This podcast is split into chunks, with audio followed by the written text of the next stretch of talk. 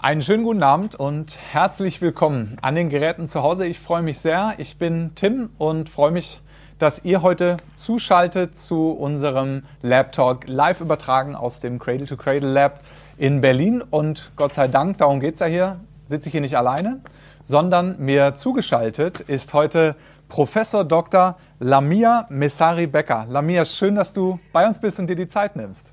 Danke für die Einladung, Tim. Dankeschön. Ich habe die Ehre, dich kurz vorzustellen. Äh, das sind äh, circa 37 Seiten CV, die ich versucht habe, hier auf eine A5-Karte zu crunchen.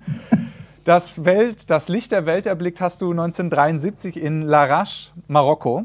Und nach zwei Semestern Chemie und Physik an der Universität Kenitra bist du 1992 nach Deutschland gekommen. Und im späteren Verlauf deines Lebens, nach einigen Jahren, äh, hat es dich in äh, das Bauingenieurwesen verschlagen und da hat es dich gehalten. Du hast dein Diplom als Bauingenieurin 2001 an der TU in Darmstadt erworben, erarbeitet und 2014 zum Beispiel bist du aufgenommen worden in das Visitors Program der US-Regierung bevor du dann 2006 deine Promotion ebenfalls an der TU Darmstadt absolviert hast. Du warst 2009 bis 2014 Leiterin für Nachhaltigkeit und Bauphysik bei Bollinger und Grohmann und hast dann 2013 äh, gleich äh, den doppelten Ruf bekommen, einmal an die Hochschule für Technik nach Stuttgart, hast dich dann aber für die Universität Siegen, genauer gesagt für das Department für Architektur entschieden, wo du bis heute das Lehrgebiet Gebäudetechnologie und Bauphysik verantwortest. Du warst 2016 bis 2020 Mitglied im Sachverständigenrat der Bundesregierung für Umweltfragen und bist just vor wenigen Wochen in diesem Jahr in den Club of Rome aufgenommen worden. Danke, danke, dass du da bist und äh, ich freue mich auf das Gespräch mit dir. Noch ganz kurz in Richtung unserer Zuschauerinnen und Zuschauer. Ihr äh, könnt uns Fragen stellen. Ähm, das hätte ich fast vergessen, weil ich habe jetzt Lust, gleich einzusteigen. Aber wir freuen uns natürlich auch später im Verlauf auf die Fragen unserer Zuschauerinnen und Zuschauer. Unter äh, Slido www.sli.de könnt ihr uns eure Fragen hierhin zu uns auf die Bühne schicken, sodass wir gemeinsam äh, hier auch eure Fragen diskutieren wollen. Schickt uns das über www.sli.de mit dem Code LabTalk. Von daher freuen wir uns auf die Fragen gleich. Und Lamir, ich würde erstmal damit starten, wie es dir geht, gerade äh, quasi äh, nach der Corona-Welle 1 und irgendwie fast schon mittendrin, muss man ja auch mit einem gewissen, für mich auch mulmigen Gefühl sagen, äh, auf dem Weg in die Corona-Welle 2. Ist ja auch einer der Gründe, warum du heute nicht bei uns sitzen kannst, sondern äh, äh, im Fernseher so halb quer auf diesem äh, Sofa dich schlängelst. Ähm, wie wie ging es dir so über die letzten Monate bis heute? Ja, es, es tritt so eine Art äh, Corona-Müdigkeit fast äh, ein. Ich hatte so die ersten Phasen eigentlich relativ gut überstanden. Auch die Maßnahmen fand ich nicht übertrieben. Äh, jetzt bei der zweiten Welle mache ich mir insbesondere äh, Gedanken, wie geht eigentlich die Schule der Kinder weiter, meine Töchter, wie äh, kriege ich meine Vorlesungen immer nur digital. Das ist natürlich, da fehlt ein bisschen das Soziale. Da kriegt man auch nicht immer mit, ob die Studenten mich jetzt verstanden haben oder nicht. Wir bekommen dann die Ergebnisse nachher in den Klausuren zu sehen. Da äh, hoffe ich zumindest, dass, äh, dass die jetzigen Maßnahmen nicht sehr lange andauern. Auf jeden Fall macht es, glaube ich, mit äh, uns allen etwas und äh, keine einfache Zeit, ja. Da bin ich, glaube ich, ganz bei dir und das geht vielen Leuten so. Von daher, ich glaube, mit einer gewissen Sorge schauen wir auf das, was jetzt passiert. Aber ähm, umso besser, dass wir die Technik haben, uns auch so genau. gut miteinander zu verständigen. Was denkst du denn ähm, aus deiner Sicht auch, kommen wir mal den Schritt näher in, in, den, in den Fuchsbau unseres Abends sozusagen. Welche, welche Auswirkungen hatte aus deiner Sicht jetzt Corona auch auf das ganze Thema Umweltdiskussion, wenn wir da mal so sachte einsteigen? Naja, also ich glaube, dass äh, die Unsicherheit mit der Corona-Krise uns erfasst hat, ähm, schon etwas auch damit zu tun hat, äh, wie man bei großen Themen wie Klimaschutz, wo man eigentlich äh, nicht immer weiß, äh, wie gravierend bestimmte Auswirkungen eintreten werden oder wie wirksam bestimmte Maßnahmen sein werden, auf der Basis dieser Unsicherheit trotzdem entscheiden zu können. Das ist, glaube ich, die Kunst der Politik, wo man natürlich auch die Menschen mitnehmen muss, die Wirtschaft äh, mitnehmen muss. Ich glaube aber, dass äh, auch in, in der anderen äh, Hinsicht, in der negativen Hinsicht, hat mir Corona gezeigt, dass selbst wenn alles eigentlich stillgelegt wird, die Einsparungen die sind gar nicht so groß, wie man glaubt. Und ich glaube auch, dass wenn später die Wirtschaft wieder hochgefahren wird oder wenn jetzt in anderen Ländern ist es ja der Fall, dann wird dieser Pluspunkt, dieser Bonus, den man da generiert hat, relativ schnell weg. Deshalb geht es tatsächlich beim Klimaschutz um systemische Veränderungen. Beim Corona-Thema geht es einfach um eine vorübergehende Krise. Also da mache ich schon noch den Unterschied. Ich glaube, da machst du, äh, das finde ich jetzt total spannend, äh, gleich einen ganz äh, wichtigen Punkt. Ich glaube, es waren, wir haben das nachgezählt, wahrscheinlich sage ich jetzt die genau falsche Zahl, aber 23 Tage, die wir über den Corona-Lock oder Shutdown oder wie auch immer ähm, auf den Earth Overshoot Day gewonnen haben. Was ja im Grunde genau zeigt, ähm, nur wenige Tage gewonnen, das falsche System abgewürgt, auf Null gestellt. Ich glaube, 90 äh, Prozent der Flüge in der Zeit sind beispielsweise gestrichen worden. Äh, Flight-Shaming, Klimakiller sozusagen, das haben wir überwiegend abgeschafft und trotzdem nur 23 Tage. Was, was heißt das für uns? Also für mich heißt es, man kann daraus lernen, wie man priorisieren muss. Also die Diskussion um äh, Flugverbote oder äh, keine Autos in den Städten oder ähm, äh, Internetemissionen, das zeigt doch einfach, dass die, die Musik woanders spielt. Das, das ist das, was ich mitnehme. Die Musik spielt nämlich im Alltäglichen. Wir kommen ja später dazu zu sprechen, was macht Bauen aus, was macht Verkehr aus. Äh, ich glaube, da lohnt es sich auch anzusetzen und systemische Veränderungen herbeizuführen. Nur mit einem äh, Flugverzicht oder mit äh, meinetwegen zweimal in der Woche das Auto nicht bewegen, ist es leider, leider für den Klimaschutz nicht getan. Es geht ja bei der, bei der äh, Erderwärmung geht es darum, dass erst riesige CO2-Mengen diese Erderwärmung überhaupt sichtbar machen. Es macht auch einen Unterschied zwischen Umweltschutz und Klimaschutz. Das vermischen auch wird der oft vermischt in der Diskussion. Ja, und ich glaube, wir kommen auch später nochmal drauf, dass ja auch noch vermischt wird, dass wir mit der ganzen Klimaschutzdiskussion auch Themen ausklammern. Also wir kommen ja später auch nochmal auf die Frage Klimaschutz, Ressourcenschutz. Äh, wie mhm. können wir das schon verknüpfen oder was braucht es vielleicht noch? Aber wo wir gerade dabei sind eigentlich, wo sind die großen Hebel? Du hast gesagt, 50 ähm, Prozent etwa des Abfallaufkommens, äh, gibt es Zahlen, die sagen, teilweise sogar 60 Prozent kommen aus der Bauwirtschaft und abgeleitet. Ähm, mhm. Was ist das also einer der großen Hebel? Wir, wir, reden über Flugzeuge in der Öffentlichkeit, über Plastik im Meer. Das sind ja auch wichtige Themen. Aber äh, mhm. ich höre jetzt eigentlich keinen Aufschrei über die äh, Betätigkeitsfelder der Baubranche, sage ich mal in dem Zusammenhang. Also äh, die Baubranche ist, ist da natürlich von äh, höchster Bedeutung. Ähm, jetzt mal rein die Zahlen.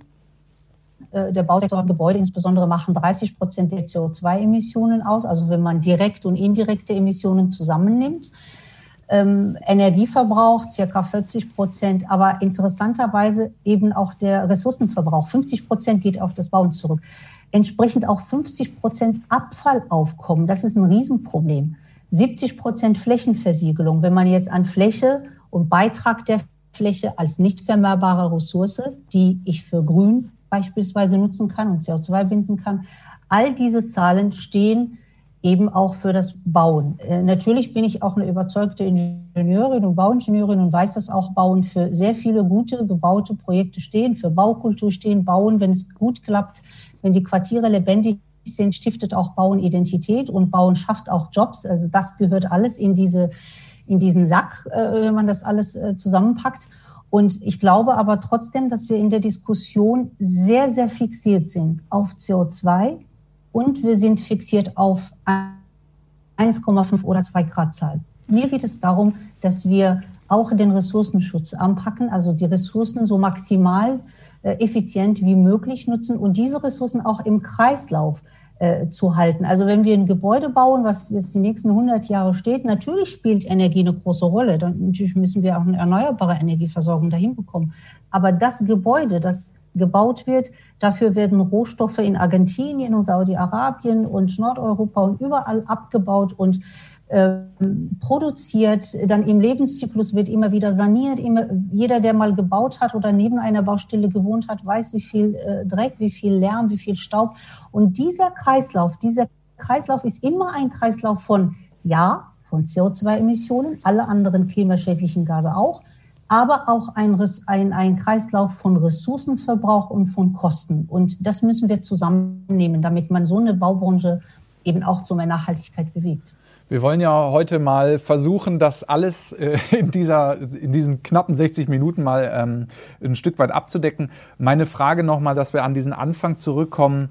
Ähm, wie erklärst du dir denn aus deiner Sicht, dass wir diesen Fokus also, dass wir ihn entwickelt haben über die Jahre, Jahrzehnte, ist ja auch nicht schon seit gestern. Und dass wir ihn aber nach wie vor auch ähm, beibehalten, obwohl wir ja wissen, ähm, Ressourcen stehen begrenzt zur Verfügung. Wir haben nur einen Planeten. Also ähm, siehst du Gründe dafür, dass wir gerade uns an diesem CO2-Thema, also ich meine, wenn man sagt fest, festbeißen, das klingt ja so negativ, es ist ja sehr wichtig, mhm. es ist ähm, mhm. klimawirksam, ähm, aber die Ressourcenfrage wird dabei ja in der Tat in vielen Fällen nicht tangiert oder nur sehr am Rande, kann man sagen. Also ich müsste nur mutmaßen. Äh, ich habe den Eindruck, dass, die, äh, dass das Thema Ressourcenverbrauch deshalb nicht so sehr in den Fokus stand, weil es gar nicht so viele Konkurrenten gab um die Ressourcen zusammen mit dem Westen. Also wir haben die Entwicklung, dass in Asien, insbesondere ein Land, China. Ähm, wir haben Entwicklung im afrikanischen Kontinent, dass sehr, sehr viele Länder aufstreben, sehr, sehr viele Länder eine gute Entwicklung durchmachen und die werden eben auch konsumieren wollen. Die wollen auch wachsen. Und äh, wenn ich nur ein Beispiel nennen darf, äh, fast 40 Prozent, äh, die Zahlen sagten mal 50 Prozent sogar der afrikanischen Bevölkerung haben gar keinen Zugang zu Energie, zu Wasser, zu Bildung, zu Versorgung. Das ändert sich mit der Zeit. Und deshalb werden dort jetzt auch äh, die Ressourcen knapp. Das heißt, die brauchen das für sich. China sichert sich die, die Ressourcen der Zukunft, die Rohstoffe der Zukunft in Afrika. Und die letzten 20 Jahre war das eben nicht der Fall. Und deshalb war der Fokus in Europa ähm, Klimaschutz, ähm, weniger das Thema Ressourcenknappheit. Aber wenn wir jetzt auf Club of Rome zurückkommen, 1973 haben sie das äh, Buch äh, publiziert, Die Grenzen des Wachstums. Mhm. Da war eigentlich die Ressourcenfrage auch wirklich eine äh, zentrale. Und ich glaube aber, langfristig wird auch der Klimaschutz nicht machbar ohne Ressourcenschutz. Da bin ich der festen Überzeugung. Und jetzt äh, konstatieren wir, die Grenzen des Wachstums, das ist bald 50 Jahre her und du sitzt hier auch als Mitglied des Club of Rome's. Ähm, welche Rolle kann denn dann äh, Bauen spielen für eine nachhaltige Entwicklung, äh, wenn äh, wir nicht mehr so viel Zeit haben? Wobei ja auch, man muss sagen, die Leute sind es leid. Jeden Tag ist es kurz vor zwölf. Äh, ich hörte in der Pressekonferenz der Bundesregierung zu Corona, es soll jetzt Schlag 12 sein. Und das äh, hören die Leute jetzt ja auch schon seit einigen Jahren in allen möglichen Kontexten. Ähm. Wie schätzt du das ein? Also wie schaffen wir jetzt einen Wandel, der auch effektiv passiert? Ähm, dass wir nicht in 50 Jahren womöglich sagen, die äh, Lamia Messari Becker hat da im Laptop damals was Hervorragendes gesagt, aber es ist nichts passiert.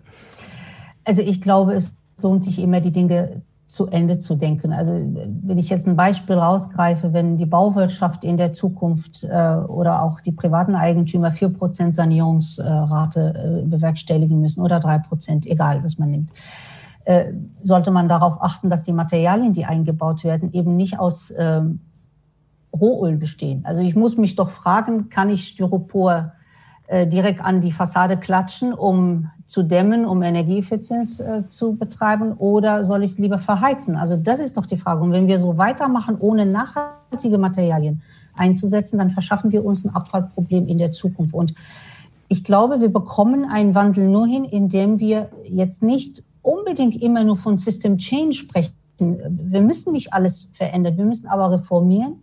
Wir müssen Dinge verbessern, wir müssen korrigieren, gar keine Frage. Und mir fehlen in der gesamten Klimaschutzdebatte fehlen mir die Geschäftsmodelle. Die Diskussion um die Geschäftsmodelle kommt mir zu kurz, weil dann, dann bewegen sie so eine Branche wie die Baubranche, die ja, sagen wir mal, eine Zahl 2018 über 600 Milliarden Euro, das muss man sich über die Zunge zergehen lassen, 600 Milliarden Bruttowertschöpfungskette heißt, diese Branche ist extrem vernetzt mit anderen Branchen, mit der Energiebranche, mit Chemie, mit äh, Rohstoffen äh, mit Mobilität bis hin äh, zu anderen Branchen. Bedeutet aber auch, dieser Markt ist sehr stark und sehr kleinteilig fragmentiert. Also äh, muss ich richtig ansetzen. Und wenn ich aber einen Hebel ansetze, dann schaffe ich durch diese Vernetzung, erreiche ich am Ende mehr. Und wir haben im Moment die Diskussion immer noch um Energieausweise in Gebäuden ähm, und so weiter. Ich äh, träume immer noch davon, dass eines Tages vielleicht ein Ressourcenausweis kommt, was unsere Produkte Gebäude ist ja auch nur ein Produkt, insgesamt heitlich im Lebenszyklus bewertet und entsprechend auch äh, ähm, dafür sensibilisiert, wie viel Ressourcen wir dafür äh, verbraten. Du sprichst da was Spannendes an. Äh, mancher sagt, es ist eine sehr äh, konservative Branche, die Baubranche. Äh, woran fehlt es denn, dass wir hier einen schnellen Wandel sehen? Wobei man ja auch sagen muss, mein Eindruck ist, da passiert auch gerade schon ganz viel. Was ist so deine Einschätzung dazu? Ähm, du hast Recht und Unrecht. Also Baubranche ist natürlich eine konservative Branche, wie man das nimmt. Äh, wem sagst du das? Es ist auch wirklich eine konservative Branche, die sehr männerdominiert ist und ich weiß, wovon ich spreche. Äh, dennoch ist das eine Branche, die äh, weniger ideologisch unterwegs ist. Das ist ganz wichtig. Es ist eine Branche, die sehr stark ingenieurlastig ist, sehr viel Anlagentechnik betreibt, sehr viel ähm, Planungsleistungen, äh, Architekten, Ingenieure, Landschaftsplaner. Da kommen also sehr viele Menschen zusammen. Übrigens bei einem Projekt sind 40 Planer äh, äh, fast Standard. Ja, und ich glaube aber, dass trotzdem in dieser Branche, wenn ich jetzt 1990 auf 1990 zurückblicke, dann hat der Bausektor mehr als 30 Prozent ähm, CO2-Emissionen gemindert. gemindert. Mhm. Der Verkehrssektor ist da, glaube ich, stehen geblieben, auch wenn die Fahrleistung zugenommen hat oder die Autosanzahl pro Person zugenommen haben. Aber in der Baubranche ist in der Emissionsminderung einiges passiert. Nur, was nicht passiert ist, ist, dass wir durch Zuwachs in der Wohnfläche, durch Zuwachs des Materialverbrauchs, wenn ich dämme, brauche ich eben Material, wenn ich mehr Energieeffizienz oder, mehr, oder höhere Energiestandards, also reden wir von Niedrigenergiestandard, Passivhaus, Plus Energiehaus etc., dann sind es natürlich auch Produkte, wo ich mehr Materialaufwand, mehr Technikaufwand ähm, betreibe. Und deshalb ist es unterm Strich vielleicht nicht so rosig. Das ist, das ist wahr. Ähm, trotzdem müssen wir uns weiter, insbesondere im Gebäudebestand, und das ist ein, ein Aspekt sicherlich, wir machen ja sehr gerne Gesetze und Verordnungen und schreiben Energiestandards wieder vor. Das gilt aber eben immer nur für den Neubau. Der Bestand wird relativ wenig angefasst. Das Problem ist aber, der Bestand macht, je nachdem, welche Baualtersklassen nimmt, fast 90 Prozent des gebäudebezogenen CO2-Ausstoßes aus. 90 Prozent. Es gibt bestimmte Baualtersklassen, da geht es dann um 70 Prozent. Aber das sagt was aus. Das heißt, die Musik spielt eigentlich im Bestand. Und warum kommen wir im Bestand nicht voran? Das ist eben das Thema ähm, Kosten, das Thema Förderung. Ist die Förderung wirklich attraktiv für die Leute, dass sie ihr, ihr Häuschen dämmen und auf, auf erneuerbare Energie umstellen? Da müssen wir, da muss, meine, ist die Politik viel, viel mehr tun. Die Bauwirtschaft muss auch viel mehr tun. Wir brauchen standardisierte Sanierungstechnologien. Äh, ähm, also es kann nicht sein, dass jede Sanierung äh, in ein neues Rad erfinden äh, mündet für die Eigentümer.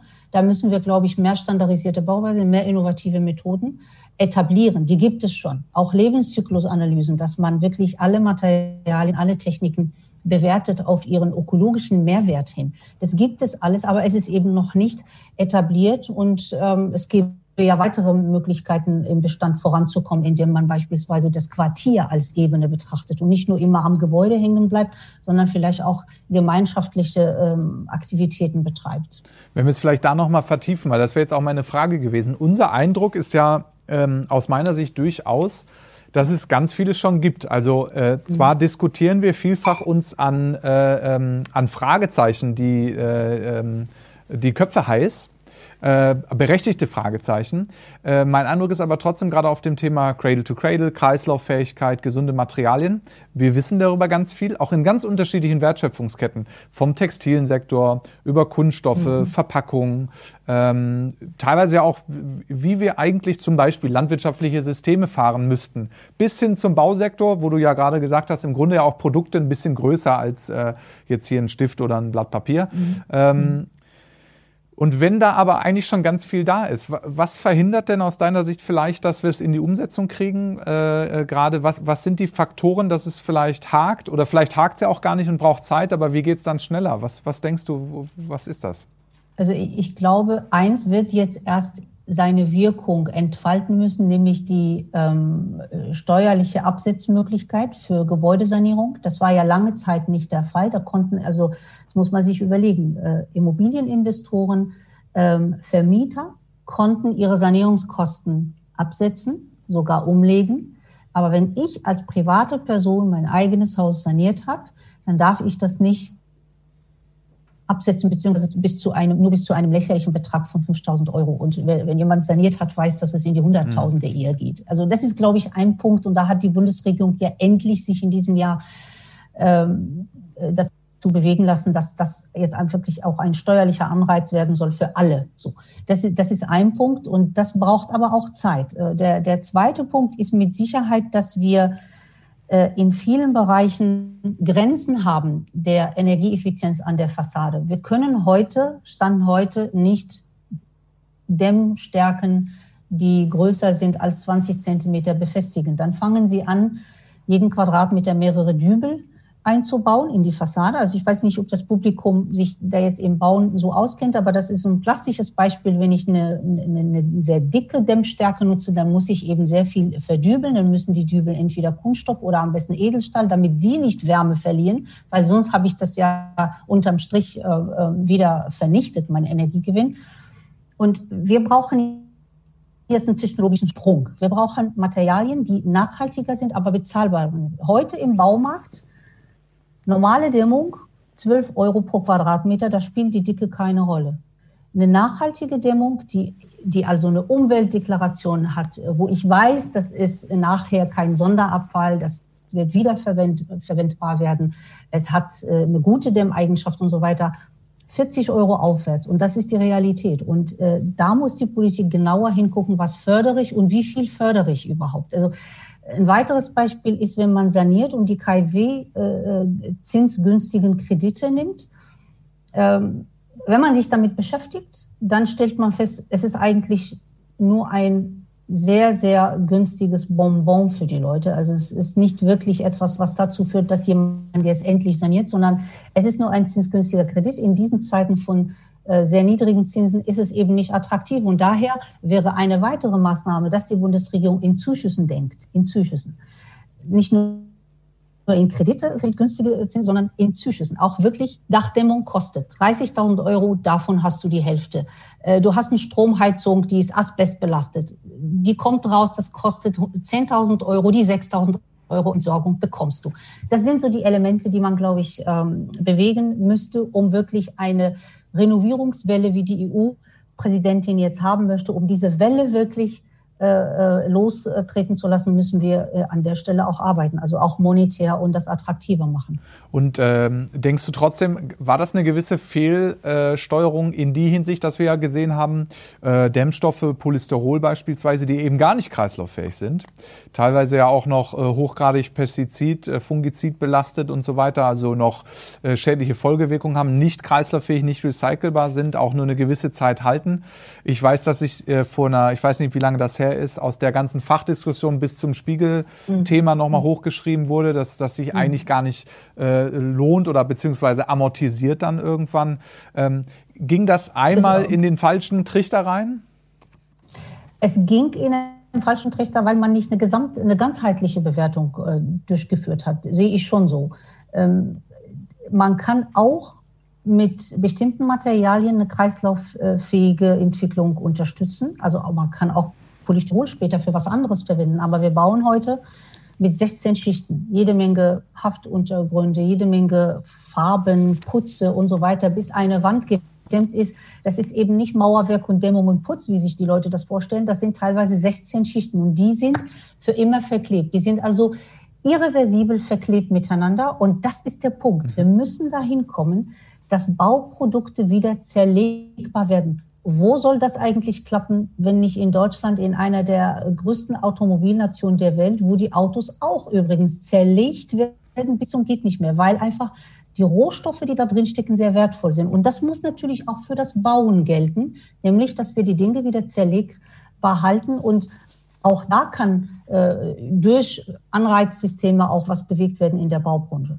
Siehst du denn dann wenn ich das jetzt mal direkt anknüpfen darf, äh, äh, da eine Verantwortung bei der äh, deutschen Baubranche im Speziellen, da äh, voranzugehen, weil sie Vorbildcharakter vielleicht haben kann oder vielleicht längst hat? Sehe ich, absolut. Und nicht nur eine Verantwortung. Die Moral reicht leider meistens nicht aus. Es ist nicht nur eine Verantwortung, es ist ein eigenes Interesse, die Ressourcen so sparsam wie möglich einzusetzen. Es gibt Beispiele von Fensterherstellern, die sich jetzt bereit erklären, wenn ein Abriss stattfindet, holen sie ihre Fenster ab. Und zwar die holen sie so ab, die bauen sie so ab, dass die die Rahmen, die Profile, die, die, die Verglasung vielleicht wieder verwenden können. Es gibt also äh, neben Wohnprojekte oder Wohnbauten gibt es ja auch ein äh, nicht, nicht unwichtiger Bereich im, in der Immobilienbranche, nämlich die Hochhäuser oder große öffentliche Bauten. Da ist es eigentlich ganz üblich, obwohl das Gebäude noch einige Jahre kann, da kommt immer ein neuer Investor, neue Eigentümer und dann wird die Fassade neu gemacht. Nicht, weil sie nicht mehr kann, sondern weil die neue Fassade irgendwie eine symbolträchtige Fassade werden soll. Und all diese Materialien, die da abgerissen werden, die sollten schon auch wieder verwendet werden, zumindest 90 Prozent. Und ich habe jetzt erfahren, es gibt ein Start-up-Unternehmen in, ich glaube, in Baden-Württemberg, die versuchen genau das anzuschieben, nämlich dass Bauprodukte so abgebaut werden, dass man sie wieder äh, verwenden kann. Es wird ja, also wenn man auf einer Baustelle äh, ist, dann sieht man, wie viel, ähm, wie viel Abfall produziert wird im wahrsten Sinne des Wortes. Das, was gar nicht Abfall sein muss, aber es wird so abgebaut, dass es nachher nur noch Abfall ist. Und wir haben ja das Problem, dass wir den Bauschutt immer noch nicht recyceln können. Also es gibt kaum eine Recyclingquote, die glaubhaft ist im, im, im Bauschuttbereich. Wir verfüllen damit irgendwelche Löcher, aber das ist ja nicht Recycling, was ich unter Recycling mhm. verstehe. Also äh, da ist auch das Thema Beton. Wie, wie kriegen wir, das ist jetzt das Thema äh, Baumaterialien, also die Baustoffe speziell, wie kriegen wir wichtige Baustoffe klimaneutraler oder klima, klimafreundlicher, mhm. bis, bis hin zu klimaneutral. Ich würde sagen, wir kommen auch gleich nochmal stärker auf diese Baumaterialien zu sprechen und auch deine äh, vielleicht Vision des nachhaltigen Bauens. Vielleicht nur in eigener Sache auch. Äh, du weißt das, dass wir hier äh, ja eine Bestandsimmobilie, nämlich einen Ostberliner Plattenbau saniert haben. Und eigentlich zweierlei uns begegnet ist. Wir hatten Materialien, die wirklich sofort Abfall waren, weil die hier schon gar nicht erst reingehörten. Also KMF-Dämmplatten beispielsweise, mhm. äh, von denen ich weiß, dass die äh, deponiert werden mussten in, in einem alten Salzbergwerk. Da gibt es heute kein Szenario, nicht nur nicht für Recycling, sondern das ist so mhm. gefährlich, dass wir das wirklich äh, weit von uns weghalten aktuell. Und dann wiederum mhm. wir uns ja genau dieser Frage gestellt haben, mit äh, zum Beispiel wieder rückbaubaren Fenstern, trennbaren, vom Aluminium über das Glas, über die Bodenbeläge, Verwendung äh, Innenraum äh, gesunder Wandfarben, mhm. Möbeln und so weiter. Also vielleicht auch in die Richtung unserer Zuschauer. Wen das interessiert, ähm, unter c2c-lab.org könnt ihr noch mehr darüber erfahren, äh, was wir hier gemacht haben. Und der Hinweis auch nochmal in Richtung äh, äh, der Zuschauerinnen und Zuschauer, schickt uns gerne eure Fragen hier auf die Bühne über Slido www sli.do äh, slash beziehungsweise mit dem äh, Code LabTalk. Ähm, genau. Ja, Lamia, ähm, du hast schon gesagt, Bauschutt ist heute recycelbar. Äh, was muss, müsste sich denn verändern, wenn wir jetzt mal äh, bei diesem Thema Baustoffe bleiben, äh, dass wir ähm, zum Beispiel äh, Beton wieder recyceln können in der Zukunft? Woran hapert das? Ähm, lange Geschichte. Also früher stand Stahlbeton im, im, im, im, in der, äh, im Ruf sozusagen strahlungsbelastet zu sein. Also die Leute haben gedacht, wenn Beton recycelt wird, dann kommt das bestimmt aus einem Atomkraftwerk. Das war eine Zeit lang, äh, gab es diese Sorge. Die ist aber nicht äh, berechtigt, weil so ein verstrahltes Material kommt gar nicht mehr äh, in Wiederverwendung. Was wir beim äh, Stahlbeton Beton äh, haben, ist, dass natürlich Beton und die Bewährung, die da reingelegt wird, erstmal unwiederbringlich verbunden sind. Also da gibt es einen Verbund. Der, der, Verbund ist auch wichtig, damit Druck äh, abgebaut wird oder aufgenommen wird von, vom Beton und vom Stahl eben die, die, die Zugkraft. Also das ist, also wenn ich eine Decke baue, dann brauche ich die Stahlbewährung drin. Das Problem ist nur, wenn wir äh, das äh, abbauen, wenn wir Stahl und Beton trennen, bleibt eine Riesenmasse, also Stahl wird nach China äh, exportiert und wird auch gerne gekauft. Das ist ja eben das Thema Ressourcenknappheit auch von solchen äh, Materialien. Der Rest, wenn ich jetzt mich nur auf Beton konzentriere, äh, dann haben wir folgenden äh, ähm, Befund. Wir haben, ich glaube, 2001 gab es schon erste Gesetze, erste Richtlinien, also eher technische Richtlinien, die belegt haben, dass ein recycelter Beton absolut in Ordnung ist, jetzt mal abgekürzt. Er hat die technischen Fähigkeiten, er hat die richtige Druckspannung, äh, äh, die, die Druckfähigkeit, hat auch das richtige Elastizitätsverhalten und so weiter. Aber es wurde trotzdem nicht äh, äh, etabliert. Warum? Das ist ein, ein, eine große Frage. Also nach dieser Richtlinie, die, die ist wie gesagt an der TU Darmstadt entstanden. Die Schweizer Kollegen, die Österreicher Kollegen haben das sofort übernommen. In der Schweiz ist der, der Ökobeton eigentlich Standard. Das ist in Deutschland nicht der Fall. Wenn man länger recherchiert, stellt man fest, dass vielleicht auch da Anreize auf der, auf der Seite der Kiesgrubeninhaber, ja, Eigentümer der Kies, also es muss ein Interesse geben, dass ich Zuschlag, also die Kieskörner im Beton spare.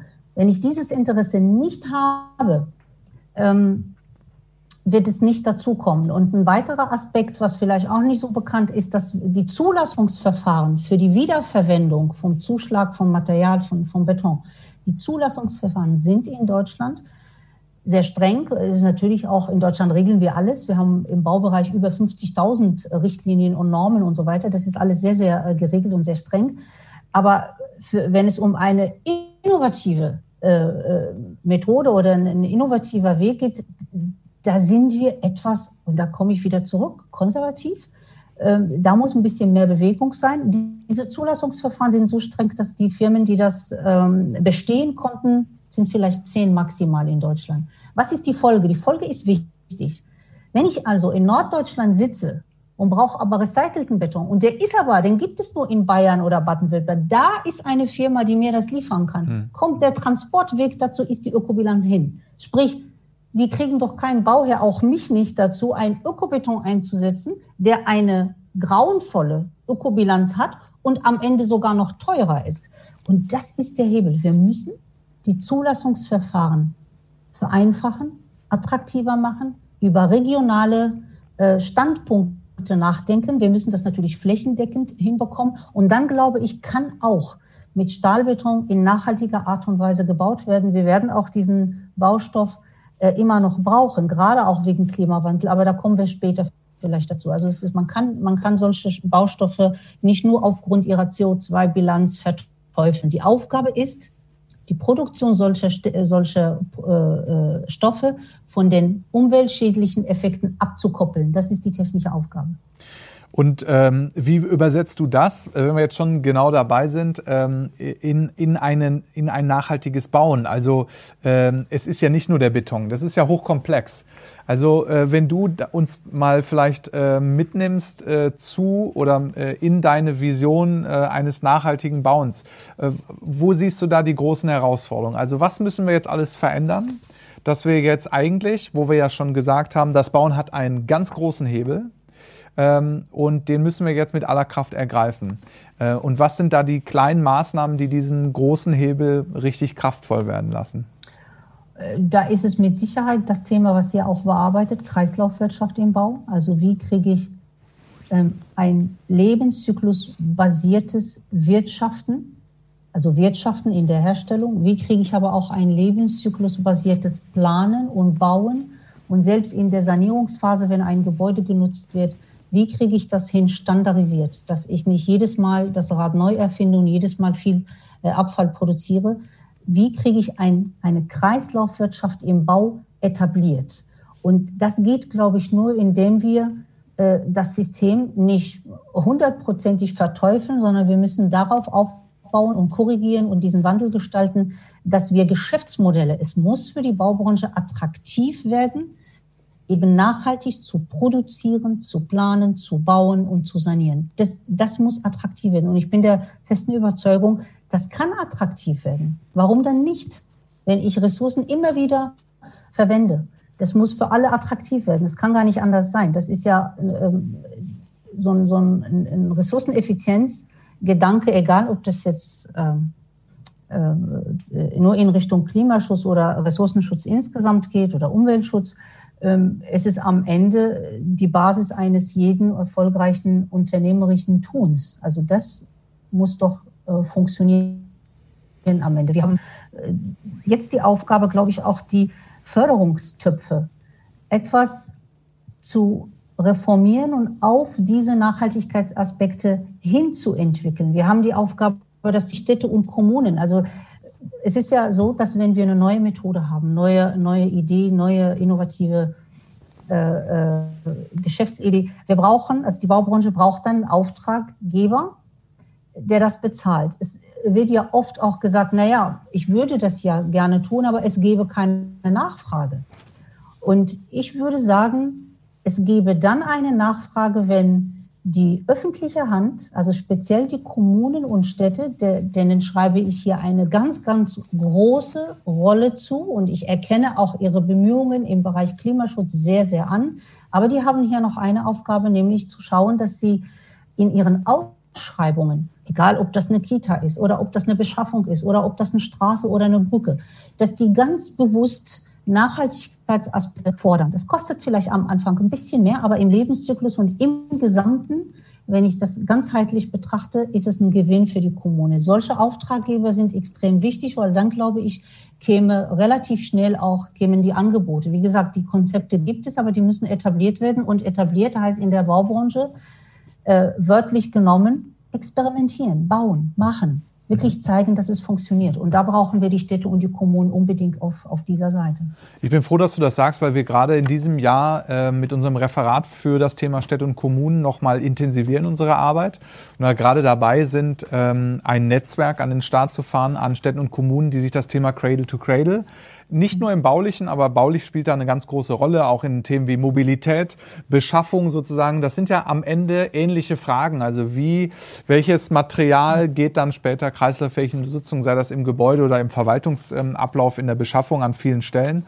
Ähm, und äh, daraus höre ich also, du siehst eine hohe Verantwortung auch in der Steuerung, in den Rahmenbedingungen. Was ich aber auch gehört habe bei dir war gerade, ähm, es muss sich rechnen, es muss sich lohnen.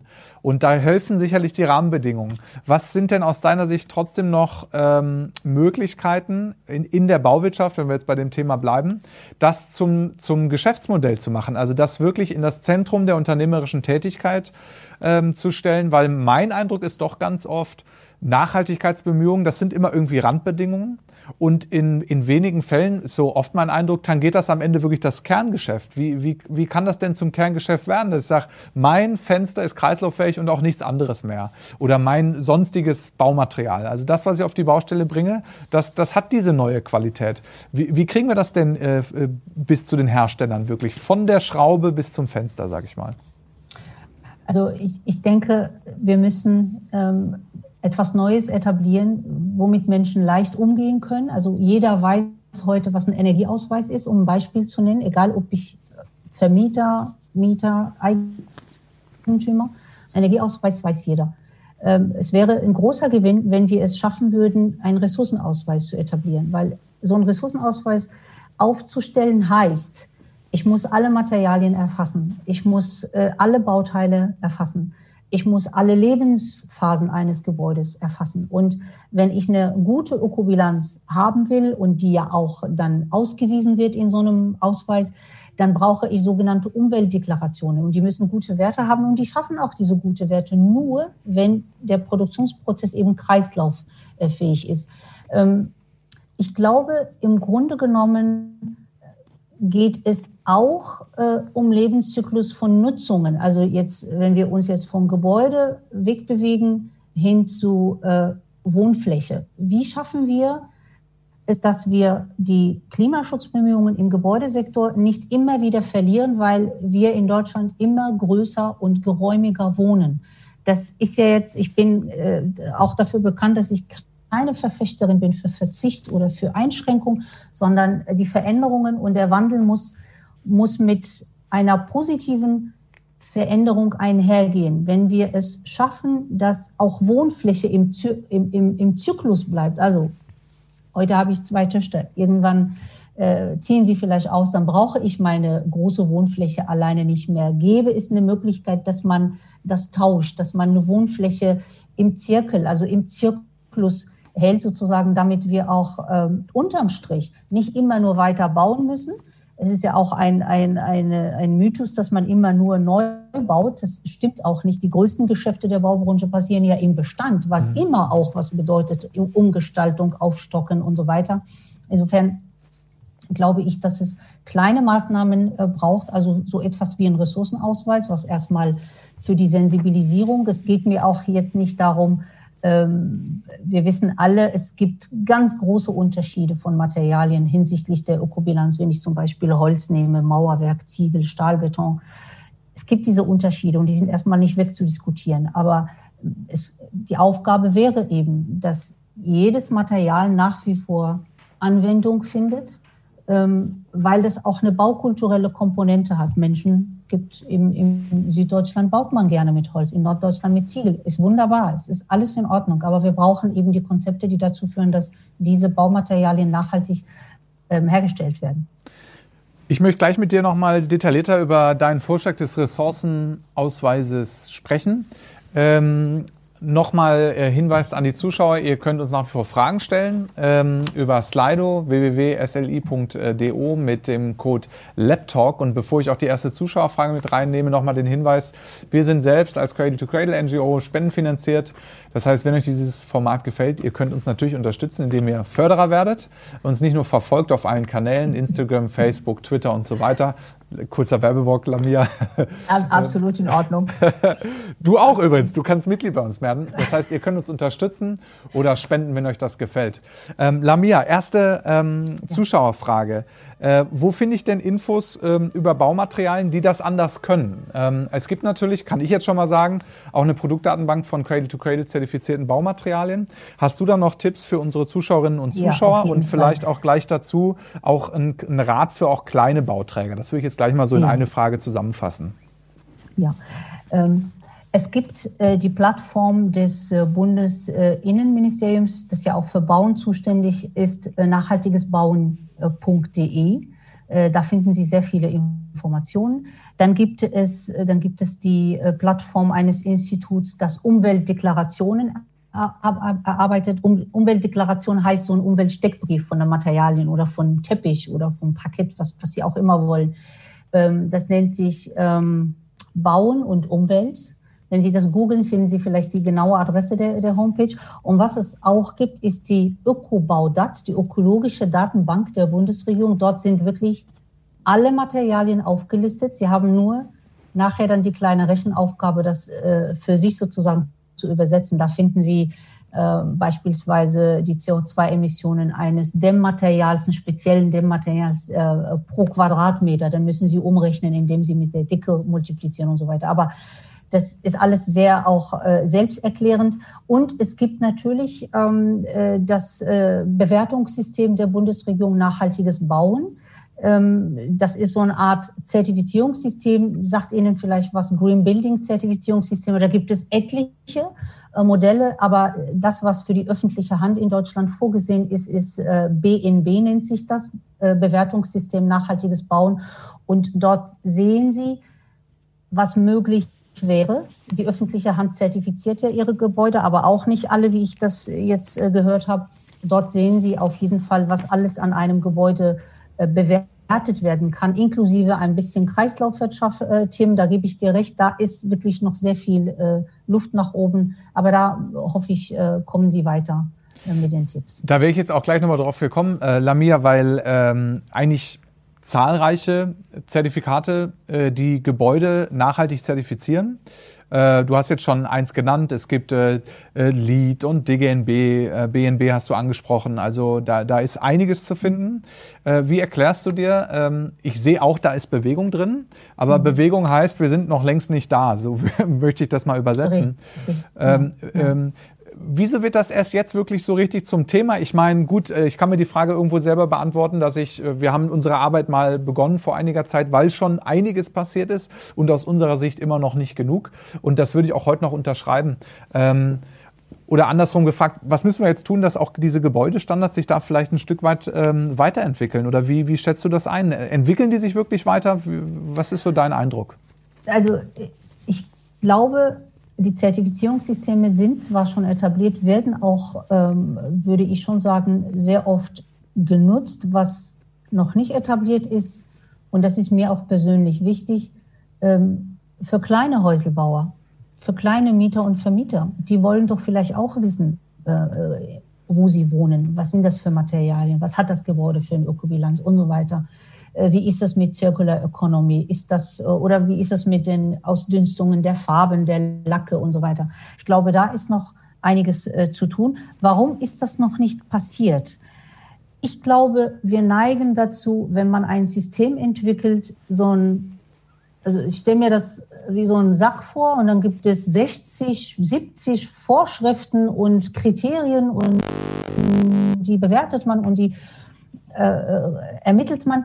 Aber wir schaffen es nicht zu einem systemischen Wechsel. Circular Economy, Cradle to Cradle, Kreislaufwirtschaft ist eben noch nicht so etabliert in der Bauwirtschaft, in der harten Bauwirtschaft.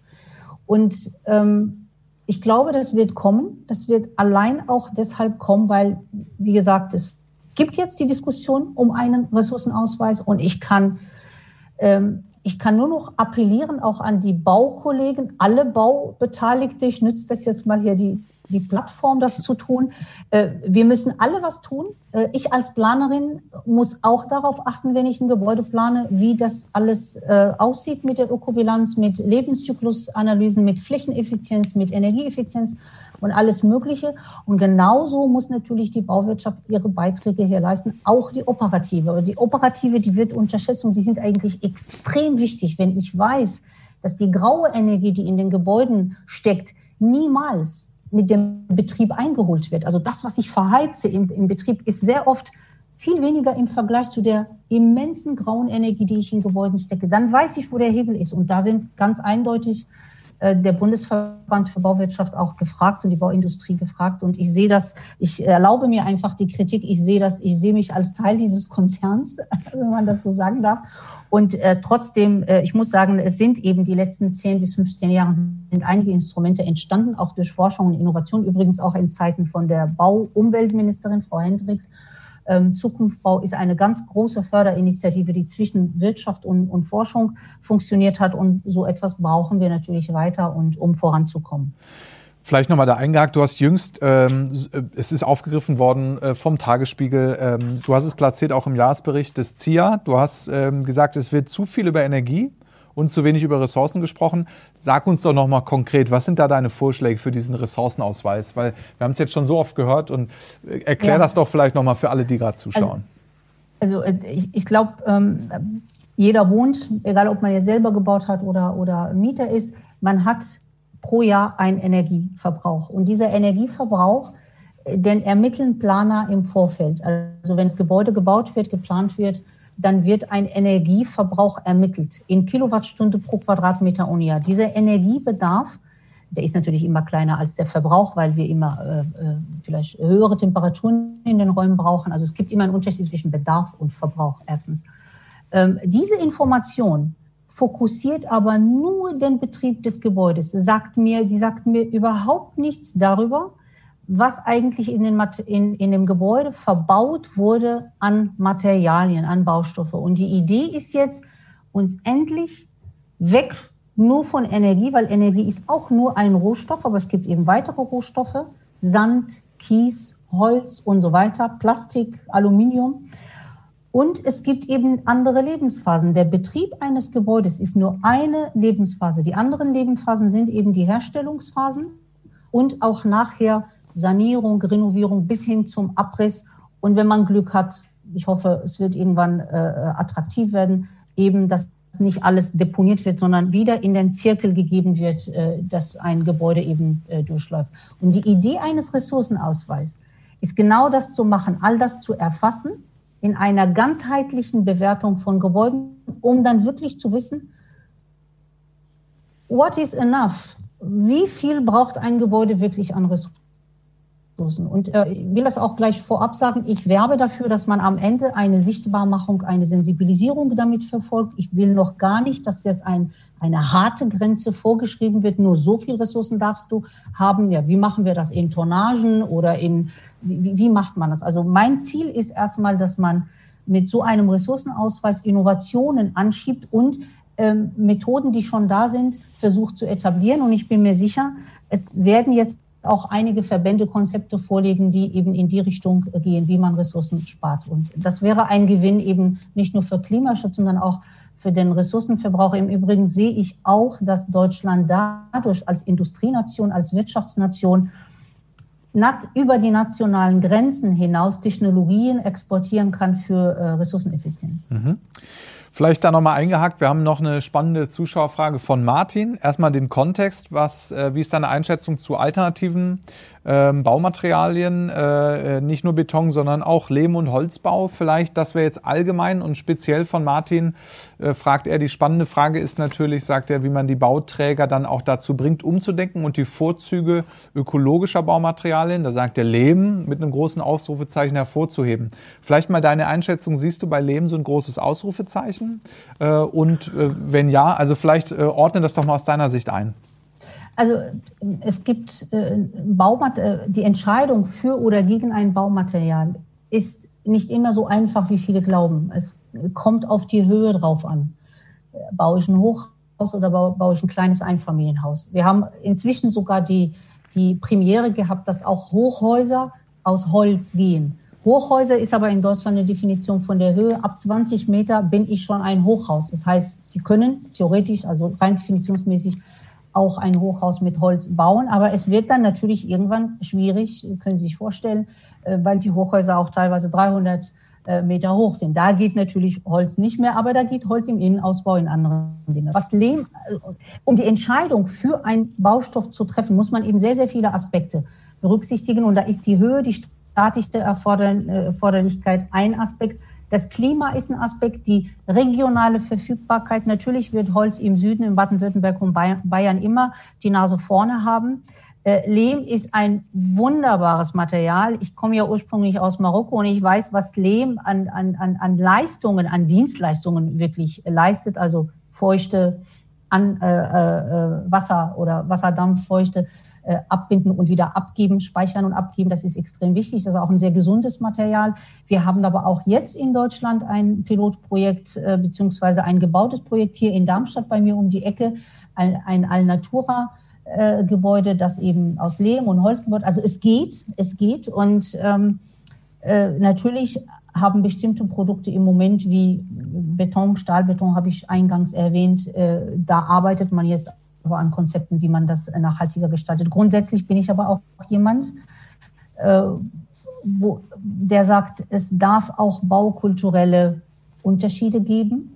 Äh, ich möchte gar nicht, dass die Norddeutschen auf einmal nur noch mit Holz bauen und die Süddeutschen sich äh, genötigt fühlen, jetzt äh, umzusteigen auf andere Materialien. Nein, das ist also die Vielfalt finde ich immer sehr wertvoll. Ähm, ich glaube auch, dass wir bei Holz aufpassen müssen, dass auch Holz eine begrenzte Ressource ist. Und was ich aber sehr äh, wichtig finde, ist, dass man äh, weg von Konstruktionsholz immer, sondern wir haben ja auch Laubholz. Und Laubholz liegt brach, wird nicht gebraucht, wird nicht abtransportiert von Wäldern, weil man nicht damit baut, weil das nicht die technischen Eigenschaften angeblich hat für die Konstruktion. Es wird sehr oft im Innenausbau ähm, eingesetzt, aber ich bin sehr dafür, dass man auch hier eine Marktgerechtigkeit schaffen kann und schauen kann, wo kann ich Laubholz auch im Bauwesen anwenden. Und da gibt es auch schon bereits Forschungsprojekte, wo wir versuchen eben ähm, zu schauen, ob das die gleichen Rahmenbedingungen bekommen kann. Also ich habe kein äh, Ausrufezeichen bei Leben, um die Frage zu beantworten. Du hast, du hast das Ausrufezeichen relativiert. Ich glaube, das Thema Vielfalt liegt auch unseren Zuschauern am Herzen, weil für uns eine ganz wichtige Säule auch für das Thema Cradle to Cradle. Wenn man Cradle to Cradle übersetzt, eigentlich ähm, in das Thema Kreisläufe schließen und gesunde Materialien verwenden, sind wir auch der Meinung, da gibt es keine Lösung, die überall die richtige ist, sondern da müssen wir situativ einfach gucken. Äh, das mögen, du hast es, glaube ich, gerade sehr schön gesagt, äh, das können kulturelle äh, Besonderheiten Besonderheiten genauso sein wie auch technische Raffinessen, die äh, in Berlin andere sind als in Darmstadt. Genau. Ähm, ähm, genau. Ähm, ich glaube, da bin ich ganz bei dir. Wir kommen so langsam zum Ende unserer Zeit. Was ich nochmal einen ganz spannenden Aspekt finde, äh, hinten raus, ähm, hört auf die Wissenschaft. Das ganze Thema, weil äh, du auch äh, dazu was geschrieben hast ähm, oder eine Meinung dazu hast. Wir diskutieren ja vielfach in einem Kontext, in dem wir sagen, die Fridays for Future Bewegung hat ähm, im Grunde ähm, ähm, ein, ein Bewusstsein in die Gesellschaft nochmal äh, getragen, was in dieser Breite noch nicht da war. Also ich glaube, viele Menschen wissen einfach spätestens jetzt, dass es so nicht weitergehen kann. Und ähm, was ich da so wahrgenommen habe, ist, dass du diesem Hört auf die Wissenschaft ein Stück weit kritisch gegenüberstehst. Und ich finde es einen sehr spannenden Aspekt in dieser gesellschaftlichen Diskussion, wo auch gerade vor diesem Corona-Gesichtspunkt gerade die Wissenschaft, mhm. für die du ja auch ein Stück weit hier heute äh, sitzt und sprichst, eine, eine große Rolle spielt, aber wir eben auch kulturelle, gesellschaftliche, technologische ähm, äh, Argumente ähm, haben. Ähm, magst du das äh, vielleicht nochmal kommentieren, dieses Thema? Also ich, ich glaube, dass äh, es ein Segen ist, dass es eine Rollenverteilung gibt. Äh, die Wissenschaft steht für Fakten, für Erkenntnisse, für Forschung, für Neugier, für Dinge immer wieder hinterfragen, Dinge immer wieder bezweifeln. Und die Wissenschaft kann natürlich, also gerade die Wissenschaftler, die in der Politikberatung arbeiten, es ist ja schließlich die Aufgabe, eben auch Empfehlungen auszusprechen, äh, die Bundesregierung kritisch hinsichtlich ihrer Umweltpolitik zu begleiten, völlig klar. Aber am Ende muss die Politik entscheiden. Das ist eine ganz, ganz wichtige äh, Grundregel. Die Politik kann nämlich nicht immer nur nach Fakten und Zahlen entscheiden. Sie muss schauen, welche Kompromisse sind möglich, äh, wie nehme ich die Leute mit, ähm, welche Handlungsspielräume habe ich. Das ist extrem wichtig. So funktioniert unsere Demokratie. Demokratie ist, äh, ist nicht so, dass einer sagt, da geht's hin und Abmarsch. So funktioniert das nicht. Und ich glaube, dass hört auf die, auf die Wissenschaft, mögen vielleicht viele Wissenschaftlerinnen und Wissenschaftler gut finden und äh, es ist ja sicherlich auch ein schmeichelhafter Spruch, aber ich bin da sehr kritisch. Ich bin der Auffassung, die Politik muss denn der Wissenschaft zuhören, zuhören, aber nicht unbedingt auf die Wissenschaft hören, denn die Maßnahmen und die politische Verantwortung insbesondere das müssen immer noch Politikerinnen und Politiker dieses Landes tragen. Und ich finde nicht, dass die Politik vieles falsch macht. Ich gebe dir recht, Fridays for Future hat das Feld oder die Frage, ob Klimaschutz erfolgreich abgeräumt und das zollt, das muss man auch äh, Respekt äh, zollen. Aber äh, jetzt geht es um das Wie. Und das Wie des Klimaschutzes ist eine sehr breite Palette und da können sehr viele Parteien beitragen. Also es ist auch nicht mehr nur das Thema der Grünen, Gott sei Dank. Es, es gibt es CDU-Politikerinnen und Politiker, die haben auch gute Konzepte, FDP, SPD und so weiter. Und deshalb glaube ich, es sind wir als Nation auch gut beraten, wenn wir diese Rollenaufteilung waren. Es ist übrigens auch ein Schutz für die Wissenschaft. Also wo käme ich jetzt hin als Wissenschaftler, wenn ich sage, ihr müsst das jetzt so machen? Und nach fünf Jahren war das ein Fehler. Also es ist ein Schutz auch für mich, äh, mich darauf zu besinnen, Neutralität nicht regieren wollen, sondern Wissenschaft betreiben wollen, Empfehlungen betreiben wollen, was ich natürlich auch äh, ähm, vielerorts gesagt habe, dass die Politikberatung äh, praxisbezogener werden muss dass die, äh, dass die Ingenieurnation auch äh, die Ingenieurinnen und Ingenieure nutzt, das Wissen der Ingenieurinnen nutzt, das braucht einfach Klimaschutz und das muss stärker vielleicht mitgehen, also bei der Frage des Wies. Die Frage des Ob dass wir gegen Klimawandel kämpfen müssen, ist äh, völlig, völlig klar. Ja. Das ist meine Position dazu und ich hoffe, sie ist mehrheitsfähig, um das jetzt auszudrücken.